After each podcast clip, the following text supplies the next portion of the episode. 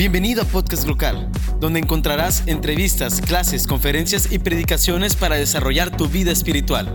Comenzamos. Estamos en un tiempo hermoso, en un tiempo especial. Eh, se acerca la Navidad. Cuando yo, cuando escuchamos la palabra Navidad, ¿en qué pensamos? A ver, ¿en qué pensamos? Regalos. Regalos. Mucha comida, ¿no? Les platicaba ahorita en la mañana que la semana pasada tuve posadas jueves, viernes y sábado, así tres días seguidos. Y luego ya no hallaba, ya me dolía la panza de tanto comer. ¿Qué más? ¿Qué, otras cosas pensamos en Navidad? Regalos, comida, familia, viene mucha familia. A veces nosotros vamos con nuestras familias, nos reunimos, nos peleamos, disfrutamos todo, ¿verdad? Fíjense, bien interesante. Es un tiempo también mucho, mucho, se ha enfocado muchísimo en el aspecto económico. Eh, las estadísticas dicen que los norteamericanos en promedio gastan como 935 dólares para estos eventos de Navidad. Estamos hablando, no sé, 18 mil pesos se gastan eh, solamente para los eventos de Navidad. Los mexicanos no nos, quedamos muy atrás, andamos gastando alrededor de 5 mil pesos por persona para, los, para los, lo que son las cenas, los regalos, todo eso. Es, es un tiempo de mucha, mucha eh, mucho movimiento económico. Es muy hermoso, la verdad es que eh, el, pasar el tiempo con la familia, este, los regalos, es, algo muy bonito, pero hay algo mucho más, más importante, mucho más profundo que el, el, tener el tiempo con nuestra familia, que es hermoso, como les digo, pero hay algo más, más grande. Y esto es el nacimiento de nuestro Señor Jesucristo. Y muchas personas pueden decir, y es cierto, eh, Oye, la Navidad no es en diciembre. Probablemente sí. Este, eh, la, gente estudiosa dice que la Navidad era más o menos en el tiempo de primavera por ahí. Bueno, no nos vamos a poner a discutir eso, pero en realidad, pues como es cada año, en cualquier época del año podemos tener un tiempo especial para recordar el nacimiento de Jesús. Y vamos a ver lo que dice Mateo 2, 1 al 2. Mateo 2, del 1 al 2 dice, cuando Jesús nació en Belén de Judea, en días del rey Herodes, Vinieron del oriente a Jerusalén unos magos diciendo, ¿dónde está el rey de los judíos que ha nacido? Porque su estrella hemos visto en el oriente y venimos a adorarle. Cuando tenemos oportunidad de ver con nuestros ojos. Yo soy una persona muy visual y creo que la mayoría de los hombres somos muy visuales y por eso eh, eh, tenemos este, nos marcan mucho las cosas que vemos. A las mujeres no son tan visuales, pero los nacimientos en el sur del país todavía existe mucha, mucha tradición de armar nacimientos y los hacen grandototes. A veces ponen hasta burritos de, de veras. ¿Les ha tocado ver algún nacimiento de ese tipo? ¿Qué hay en esos nacimientos? ¿Qué vemos en los nacimientos? Vemos los reyes magos, animalitos, ovejas, vacas, vemos pastores, se ponen normalmente pastores, ¿qué más? A María y a Jesús, un pesebre, al niño Jesús, ángeles, la estrella que está exactamente sobre el pesebre. Es muy, eh, eh, algo llama mucho la atención y ahorita lo mencionaban. Jesucristo nació en un ambiente de pobreza. José y María eran, eran unas personas pobres y lo sabemos porque la Biblia nos dice cuando ellos fueron a dar su ofrenda este, por el nacimiento de Jesús, ellos ofrecieron palomos y las palomas las daba la gente que era pobre. Jesús, eh, eh, los padres de Jesús, eh, María y José, eran una, familia pobre. Pastores pobres, normalmente no vemos pastores ricos, ¿verdad? Este, los dueños de, los, de, los, de, los, de, los, rebaños son los que son ricos, los pastores no, eran, no eran gente rica. Pero llama la atención el contraste de los reyes magos.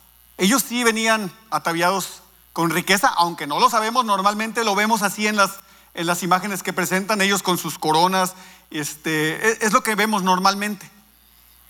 En realidad, la Biblia, primero, no nos dice que fueran reyes. Si ustedes leen eh, en, en, los diferentes evangelios donde se habla de, este, de, estos, de esta escena, en realidad nunca nos dice que son reyes. Eh, la palabra en griego, de hecho, que se utiliza allí en Mateo, literalmente se refiere a magos, así, es magos. Y el diccionario Vine dice que un mago es uno que pertenece a una casta sagrada de media. Media es una región de Mesopotamia, en el norte de Mesopotamia, donde vivían los medos. Eh, si llevamos eh, historia en la secundaria deben de recordar de los medos, ¿no? Entonces los magos eran una casta, o sea, un grupo de personas eh, relativamente relacionadas con la religión, pero también eran personas que estudiaban muchas cosas, estudiaban filosofía, estudiaban las estrellas, eh, estudiaban eh, eh, mucho, eran personas muy preparadas. La nueva traducción viviente de la Biblia, que es otra de las versiones que normalmente utilizamos, lo traduce como sabios. Dice, llegaron unos sabios de Oriente, que también está relacionado, pero en esa misma nueva traducción viviente hay una nota que dice que la palabra correcta es magos o astrólogos reales. En realidad nosotros estamos claros de que la palabra de Dios nos habla en contra de la astrología, en tratar de identificar el futuro a través del estudio de las estrellas. Eso no es algo correcto. Si yo les pregunto los nombres de los reyes magos o de los magos, ¿nos recordamos? Melchor, Gaspar y Baltasar. Si le preguntas a casi cualquier persona los nombres de los magos, te los van a decir. Y nos vamos a encontrar que si estudiamos la palabra de Dios, en realidad tampoco nos dice sus nombres. Eh, es algo fascinante este, este tiempo. Eh, los nombres actuales de los tres reyes magos, Melchor, Gaspar y Baltasar, aparecen por primera vez en el siglo VI. Hay una iglesia que está en el norte de, en el norte de Italia, que se llama la iglesia de San, de San Apolinare Noubo, en Rávena, es el primer lugar o el lugar más antiguo donde se menciona el nombre de los tres reyes magos, Melchor, Gaspar y Baltasar. La Biblia solamente les llama magos de Oriente. Estos magos eran una combinación, como lo decía, de filósofos, científicos y astrónomos. Estudiaban las estrellas. Normalmente eran, adinerados y eran bien educados. Cuando una persona es estudiosa, obviamente se hace una persona bien educada. Pero eso es todo en realidad lo que sabemos acerca de ellos. La palabra solamente nos dice vinieron unos magos que venían de Oriente, no nos dice exactamente de dónde. Sabemos que eran sabios y de hecho podemos aprender bastante de la sabiduría que ellos muestran en esta historia de Navidad. Una de las lecciones que aprendemos de estos magos es que son buscadores. Son buscadores de la verdad. Las personas que son sabias verdaderamente no están satisfechas con suposiciones o con conjeturas. Ellos quieren conocer la verdad acerca de Dios. Una persona sabia busca conocer más de Dios. No se conforma con lo que viene y, escucha aquí en una prédica de 30 minutos o de 40 minutos, sino que se prepara, estudia, conoce. ¿Cuántos pueden decir que conocen a Jesucristo? ¿Cuántos? ¿Dos? ¿Uno, dos, tres? Hay como siete personas que conocen a Jesucristo aquí. Creo que vamos a orar hoy. Muy bien. Tenemos una relación con Jesucristo, lo conocemos. Pero ¿cuántos pueden decir que lo conocen perfectamente? Yo no lo conozco perfectamente. Quisiera. Y tengo, tengo 15 años que recibí a Jesucristo en mi corazón y no termino de conocerlo. Sigo aprendiendo, sigo conociendo de Él. Una persona sabia no se siente satisfecha con lo que conoce acerca de de Dios, quiere conocer más. Los magos preguntaron, ¿dónde está el rey de los judíos que ha nacido? Ellos tenían un conocimiento, tenían una revelación que vino de Dios. Dios se los reveló, pero la revelación que ellos tuvieron no era completa. De hecho, ellos no llegaron a la ciudad de Belén. ¿A qué ciudad llegaron? A Jerusalén. Jerusalén está alrededor de 10 kilómetros de distancia de Belén. Ellos tenían conocimiento, pero no era un conocimiento completo. Los magos estaban buscando al rey de los judíos, estaban buscando a Jesús. Hombres y mujeres sabios en este tiempo, seguimos buscando a Él, seguimos buscando a Jesús. Queremos encontrar la verdad de Dios. Los buscadores hacen cuatro cosas preguntan. No se quedan con el solo conocimiento que tienen. Los buscadores estudian. Nosotros cuando tenemos una duda de lo que estamos estudiando en la palabra de Dios, no debemos quedarnos con ella.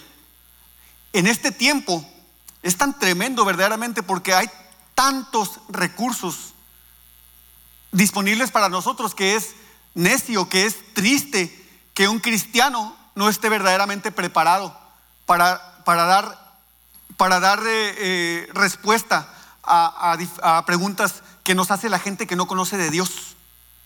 Y no les estoy diciendo que seamos unos teólogos, todos, de hecho, todos y, cada uno de nosotros somos teólogos, todos, todos. Algunos con más, más conocimiento, otros con menos conocimiento, pero es triste que muchas de las veces nos pregunta algo básico de la palabra de Dios y les digo, eh, una pregunta difícil, oye, ¿qué pensará Dios de la homosexualidad? Y nosotros no tengamos un fundamento bíblico y les decimos lo que nosotros creemos o lo que nosotros pensamos, pero no un fundamento bíblico de la palabra de Dios. Las personas sabias buscan conocer más a Dios. Las personas sabias observan lo que está sucediendo a su alrededor. Ahorita mencionaban, fue algo hermoso verdaderamente la idea de, poner un, árbol y que las gentes pusieran sus peticiones eh, para que oráramos por ellas. Hubo una en especial que yo vi ayer y de veras me quebrantó mi corazón también en una esferita un niño o niña, no sé, no vi quién lo hizo, escribió, deseo que en esta Navidad mis padres se vuelvan a casar. Una persona, una persona sabia observa lo que está sucediendo a su alrededor. Nosotros tenemos vecinos, tenemos compañeros de trabajo, tenemos personas con las que tratamos todos los días y normalmente o muchas veces no observamos lo que está sucediendo a su alrededor los vemos acongojados, pero ni siquiera nos preocupamos por saber qué es lo que está sucediendo con ellos. Tenemos que observar, tenemos que observar la necesidad de las personas. Dios nos pone allí para que nosotros seamos eh, un medio que Él use para que Dios pueda restaurar la relación con ellos. Una persona sabia hace todo lo necesario para encontrar respuestas. Busca realmente a Jesús. Y Dios ama a los que le buscan. Vamos a ver lo que dice Deuteronomio 4 del 29 al 31. Deuteronomio 4 del 29 al 31 dice, mas si desde allí buscares a Jehová tu Dios, repite conmigo, lo hallarás. Si lo buscares de todo tu corazón y de toda tu alma. Si se fijan, dice, de todo, no con un poquito de tu corazón, no con un poquito de tu tiempo, de todo tu corazón y de toda tu alma. Cuando estuvieres en angustia y te alcanzaren todas estas cosas, si en los postreros días te volvieres a Jehová tu Dios y oyeres su voz, porque misericordioso es Jehová tu Dios, no te dejará, ni te destruirá, ni se olvidará del pacto que les juró a tus padres. En la mañana les platicaba, desde niño, desde que tuve conciencia, tuve el anhelo de conocer a Dios. De hecho, me acordé ahorita en la mañana, no sé, yo creo que tenía tres años, era muy chiquito, y, empezaba a pensar de Dios. No le conocía, obviamente no le conocía, pero empezaba a pensar de Él y, y algo que no entraba en mi mente, no podía caber en mi mente es, o sea, si Dios creó todo, ¿quién creó a Dios? Y, me, hacía sufrir, me preocupaba, no, lo podía entender y, me hacía sufrir. Bueno, desde, desde niño tuve el anhelo de conocer a Dios y no lo conocía. Crecí en la iglesia tradicional. Cuando fui joven me alejé completamente de Dios, me fui al, al mundo mundial. Ya vivía en el mundo porque nunca le había conocido, pero en realidad me alejé de Dios en el tiempo de la universidad. Y, Sentía que estaba traicionando a Dios yo, pero aún así lo estaba haciendo. Llegó el tiempo de conocer a Mar, me casé con ella. Tiempos felices, tiempos hermosos. Empezaron los problemas y empezamos a intentar encontrar respuestas para nuestros problemas en la iglesia tradicional, en la iglesia donde estábamos. No pudimos encontrar respuesta. Y nuestros problemas seguían creciendo y seguíamos teniendo cada vez más dificultades. Luego alguien se acercó a mí y me dijo, ven a nuestra iglesia y te vamos a enseñar. Y fui. Fuimos, María iba conmigo. Y después de cierto tiempo de estar estudiando con ellos, nos dimos cuenta, sentía yo en mi corazón, no, esto no está bien, esto no es correcto. Y seguíamos teniendo problemas, cada vez más. Ya les he platicado en algún momento, estuvimos a punto de divorciarnos, Mar y yo. ¿Por qué? Por el desconocimiento de Dios, por la rebelión, por no rendir nuestras vidas a Él. En el tiempo más triste, en el, en, el, en el momento más oscuro de nuestra vida, Dios envió a unas personas, las envió para que nos hablaran de Jesucristo. Y hagan de cuenta que mis ojos se abrieron así. Dije, esto es lo que había estado buscando toda mi vida. Y déjame decirte, mis problemas no se acabaron. Nuestros problemas no se van a acabar nunca. Pero sí te puedo decir que dentro de las muchas promesas de Dios hay una de la cual me agarro todos los días de mi vida.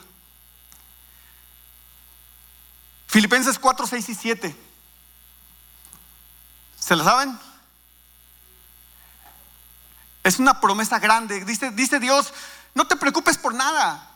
Ponle a Él tus preocupaciones en oración y ruego y con acción de gracias. Y fíjate lo que dice esta palabra. No te dice que te va a resolver tus problemas, pero te dice que te va a dar una paz sobrenatural, una paz que el mundo no puede entender, con la cual puedes pasar cualquier dificultad en tu vida, porque Dios va a poner paz en tu corazón. Buscar la verdad no es un trabajo de medio tiempo.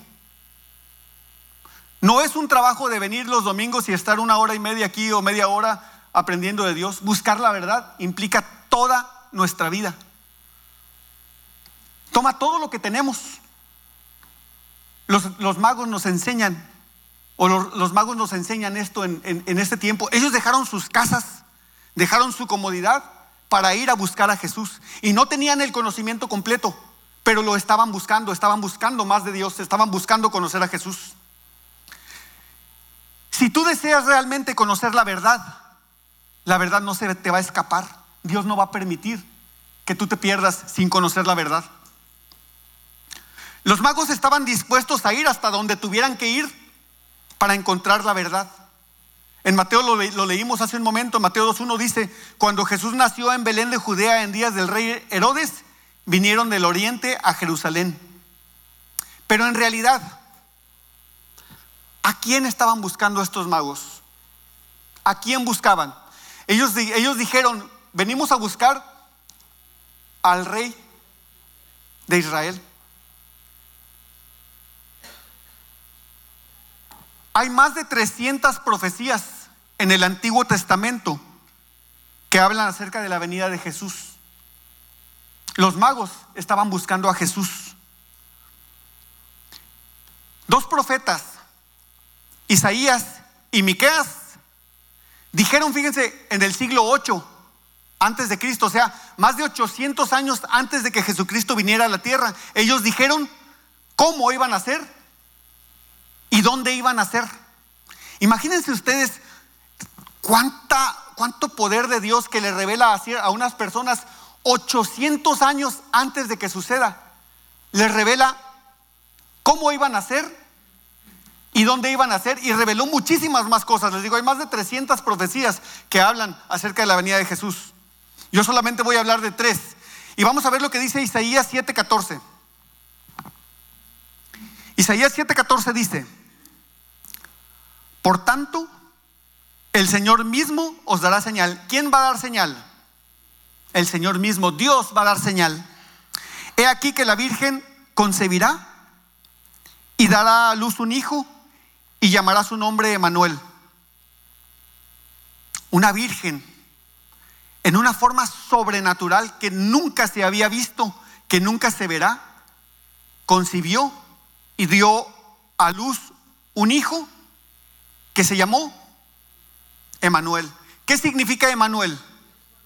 Dios con nosotros. Hay una grandísima profundidad en esa revelación de Dios a Isaías. Dios, Dios espíritu se hizo hombre para estar con nosotros. Dios con nosotros. Emanuel. Miqueas 5:2.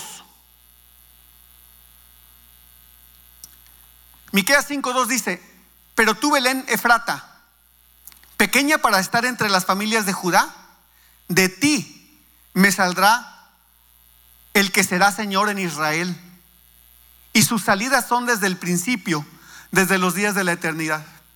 Fíjense nomás la revelación que Dios le dio a Miqueas 800 años antes.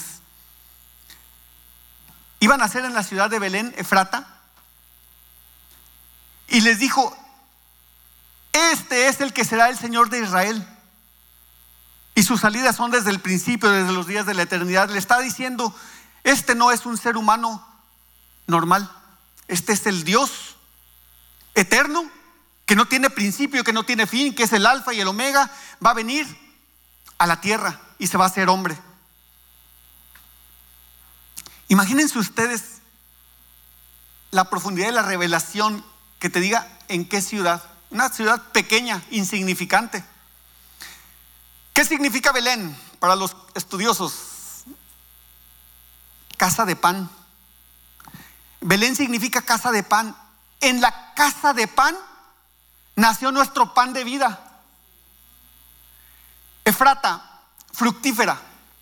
En la, pequeña ciudad de Belén, Efrata, en la pequeña casa de pan fructífera, vino a nacer el que es nuestro Salvador.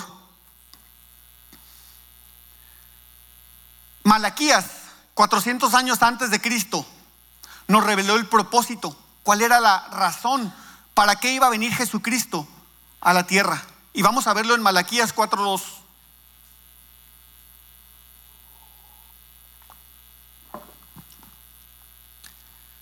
Mas a vosotros, los que teméis mi nombre, fíjense nomás, los que teméis mi nombre.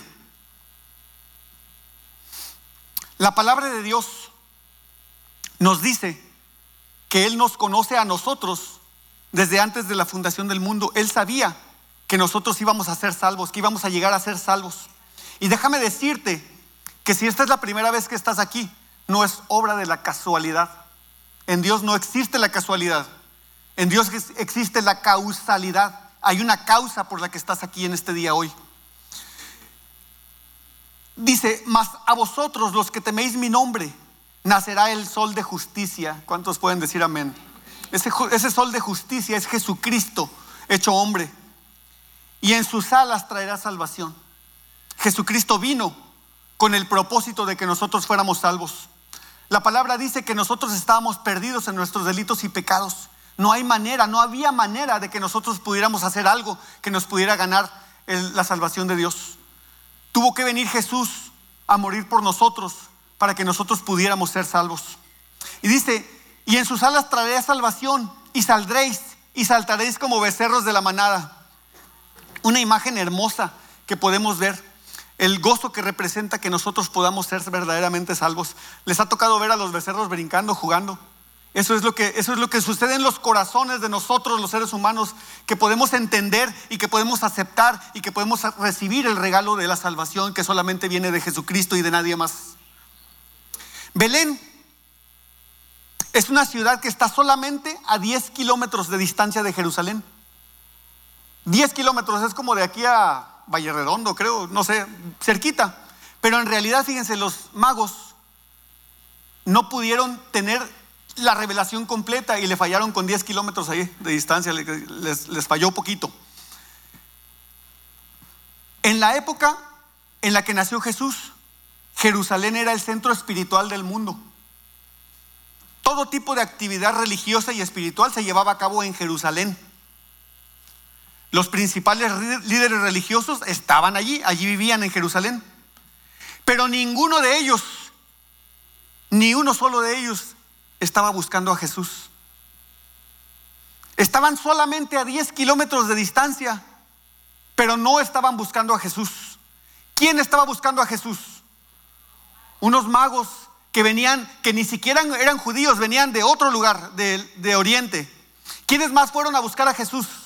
Los pastores que les fue revelado por los ángeles, ellos fueron a buscar a Jesús. Ninguno de los líderes religiosos de ese tiempo De hecho, Herodes, que era el rey de ese tiempo, el rey, los magos llegaron a preguntar, ¿dónde está ese rey de los judíos? Y Herodes, en lugar de buscar a Jesús, maquinó en su corazón matarlo. Dijo, díganme dónde está porque yo también quiero ir a adorarlo, pero en realidad lo que quería él era deshacerse de Jesús. No quería a Jesús, quería deshacerse de él.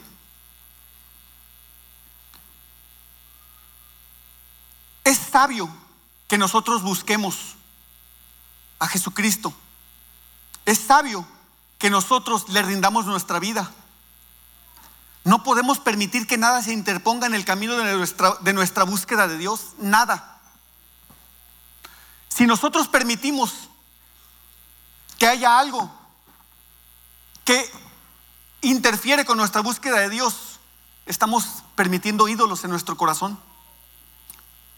Nosotros que tenemos el privilegio de, de, tener la Biblia completa, completa, estamos hablando de que tenemos completo el Antiguo Testamento y el Nuevo Testamento, podemos ver la dicotomía de la vida de Jesús. Fíjense nomás lo tremendo que es esto. La humildad de un niño que nació pobre, que es el rey de Israel dos extremos de un concepto. Jesucristo, estando en la tierra, tocó con sus manos, con sus manos leprosos, sanó enfermos, restauró la vista a ciegos que nunca habían visto la luz. Haciendo todo esto, Jesús habló de la grandeza de ser un siervo Normalmente pensamos de un siervo como una persona que tiene poco valor. Pero Jesucristo nos enseñó que el verdadero valor era el valor de tener un corazón de siervo. Jesucristo empezó su ministerio con hambre. Y sin embargo, Él es nuestro pan de vida. Él es quien nos alimenta, el que nos da vida, vida eterna. Jesucristo terminó su ministerio en esta tierra con sed. Y sin embargo, Él es nuestra agua de vida. Se cansó. Deben recordar ustedes esa historia donde va caminando en Samaria, llega al pozo, cansado del camino, dice la palabra, y se sentó cansado. Jesucristo cansado es nuestro descanso. Pagó tributos y sin embargo Él es nuestro rey. A Jesucristo se le acusó de tener un demonio. Y sin embargo Él expulsó demonios por todos lados donde iba. Jesucristo lloró. Y podemos recordar la historia de su amigo Lázaro. Y sin embargo su palabra dice que Él enjuga toda lágrima de nosotros. A Jesucristo lo vendieron por 30 piezas de plata. La semana pasada veíamos que Él es el Dios del oro y de la plata, el dueño del oro y de la plata. Fue vendido por 30 piezas. Fue llevado como oveja al matadero y sin embargo, Él es nuestro buen pastor. Jesús murió, pero por su muerte destruyó la muerte para nosotros, para todos nosotros. Ese niño que cuando llegó a la tierra no tenía un lugar, vino aquí para darnos a todos nosotros un lugar en los cielos. Tristemente y bien a menudo, Jesús es dejado fuera en este, en este tiempo de Navidad. Imagínense ustedes que yo planeo una fiesta, por ejemplo, vamos a suponer que yo voy a planear una fiesta para Mar. Y los invito a todos. Invito a Natán y luego invito a, Carlos. Todos están invitados a la fiesta de Mar. Pero resulta que todos traen regalos y Carlos le regala a Natán y Natán le regala a Carlos y la festejada. Bien, gracias. Eso es mucho de lo que hacemos en las fiestas de Navidad. Nos, damos regalos, nos abrazamos, nos amamos y es muy bueno, es necesario. Pero lo más necesario es celebrar a nuestro Salvador, a nuestro Señor Jesús.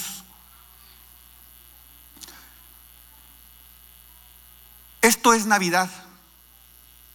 Le damos regalos a todos, nos preocupamos y como les digo, no es malo, es, está bien, no pasa nada. Pero dejamos a Jesús de lado. Y algunos podrían preguntar, oye, pero pues Jesús ya dijiste es dueño del oro y de la plata. O sea, ¿qué le puedo regalar yo a Jesús? En realidad sí hay cosas que podemos darle a Él en este tiempo. Y no solamente en este tiempo, sino a lo largo de nuestra vida completa. Al menos hay cuatro cosas que podemos regalarle. Primera de ellas, nuestra confianza. La fe es una cuestión voluntaria. Jesús no va a tener tu confianza si tú no decides dársela. Y muchas veces nosotros como cristianos nos autoengañamos diciendo, es que yo ya le entregué mi vida a Jesús, ya le entregué mi confianza. Sí, sí, es cierto. Pero ¿cuántas veces en nuestras acciones cotidianas demostramos todo lo contrario? Y les pongo un ejemplo bien rapidísimo. Me enfermo. ¿Qué pienso primerito? Al médico, vamos al médico. No es malo, de ninguna manera, pero mi primer pensamiento debería ser, Señor, te entrego mi enfermedad, me pongo en tus manos y después voy al médico. Sí hay que ir al médico. Muchas veces vemos la necesidad de otras personas. Te encuentras una persona mendigando en la calle y a lo mejor tú traes 100 pesos en la bolsa y dices, híjole, pero son los últimos 100 pesos que traigo y son para la gasolina. Entonces, no, Señor, mejor, mejor que sea otro hermano el que, el que le dé, ¿no? Eso es falta de confianza en Dios. ¿Por qué? La palabra de Dios dice, dice que ayudemos a las personas en necesidad y su palabra dice que Él nos va a multiplicar. Pero déjame decirte que no va a suceder que Dios te multiplique primero para que tú des a las demás personas. No va a pasar, porque eso es falta de confianza en Dios. Confianza es decir, sí, estoy viendo la necesidad de esta persona. Y sí, Señor, es lo único que traigo, pero en tu nombre, Señor, le muestro tu amor a esta persona y te aseguro que Dios no se va a quedar con tu dinero, te lo va a multiplicar. De hecho, su palabra lo dice. Tenemos que aprender a darle el primer lugar a Jesús, el primer lugar en nuestra vida. Si algo o alguien que no sea Jesús ocupa el primer lugar en tu vida, eso es un ídolo. Muchas veces nosotros criticamos a las personas de la religión tradicional porque tienen sus estatuitas aquí. Ahí, está su virgencita y su santito. Los criticamos. Mira, son idólatras. Pero ¿cuántas veces nosotros tenemos ídolos espirituales en nuestro corazón? Un ídolo puede ser tu dinero. Un ídolo puede ser tu hijo, tu carro, tu casa, Cualquier cosa que ocupe el lugar que le corresponde a Jesucristo como primer lugar en nuestra vida es un ídolo.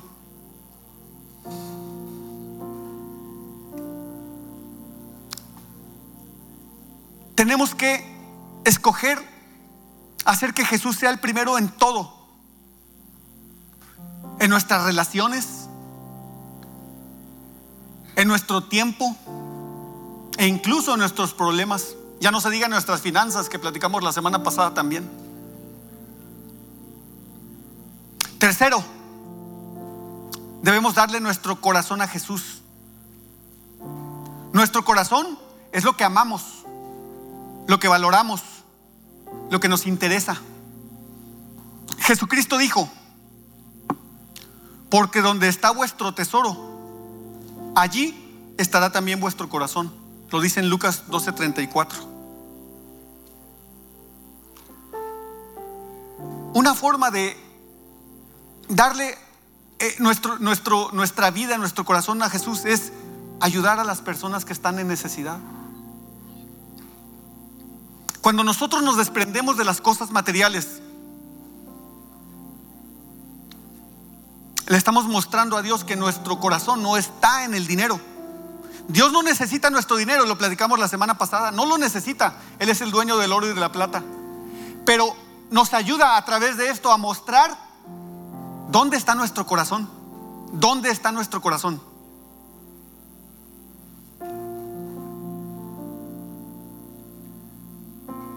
Dios no quiere tu dinero, pero quiere que te des cuenta dónde está. ¿Dónde está tu corazón? ¿Es Dios tu corazón? Hay tanta necesidad alrededor, tanta necesidad. Y no solamente económica, hay mucha necesidad, como eso que les platicaba que veíamos ayer. Un niño pidiéndole a Dios para que sus padres regresen. Por todos lados vemos matrimonios destrozados. Por todos lados vemos violencia. ¿Saben de dónde viene la violencia? Del alejarnos de Dios. Y como estrategia, el país tiene que hacer lo que, lo que tiene que hacer. Pero nosotros estamos aquí llamados a hacer luz. ¿Y cómo puedo hacer luz? ¿Aquí en la iglesia? Pues sí, pero la gran, o la, la gran necesidad, la mayor necesidad no está aquí, está allá, con nuestros compañeros, con nuestros vecinos, con las personas que no le conocen a Dios.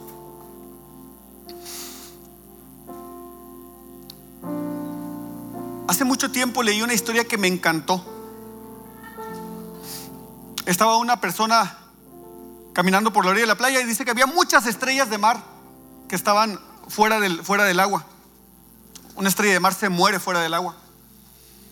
Y estaba un joven agarrando estrellas de mar, las agarraba y las aventaba al agua. Y estaba llena la playa de estrellas de mar. Y se acerca a esta persona que lo ve y le dice, oye, ¿qué estás haciendo? Pues estoy, estoy regresando las estrellas de mar al agua para que no se mueran. Y le dice la persona al joven, ¿no te parece como que es un trabajo inútil? Mira cuántas estrellas hay. ¿Qué diferencia puedes hacer tú salvando esta estrella? Y el joven agarra otra estrella y le dice, para esta estrella sí hay diferencia. Y la avienta al agua. A lo mejor tú no puedes, no puedes cambiar al mundo. Pero con la ayuda de Dios puedes tocar el corazón de una persona. Esas personas hermosas que bendigo toda mi vida, todos los días de mi vida, no se rindieron con nosotros, con Mari y conmigo. Estuvieron allí día y noche, rieron con nosotros, lloraron con nosotros, oraron con nosotros.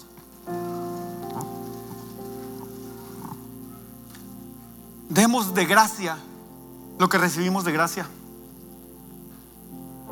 Y el cuarto punto, que está relacionado con esto que te platico, traer otras personas a Jesús.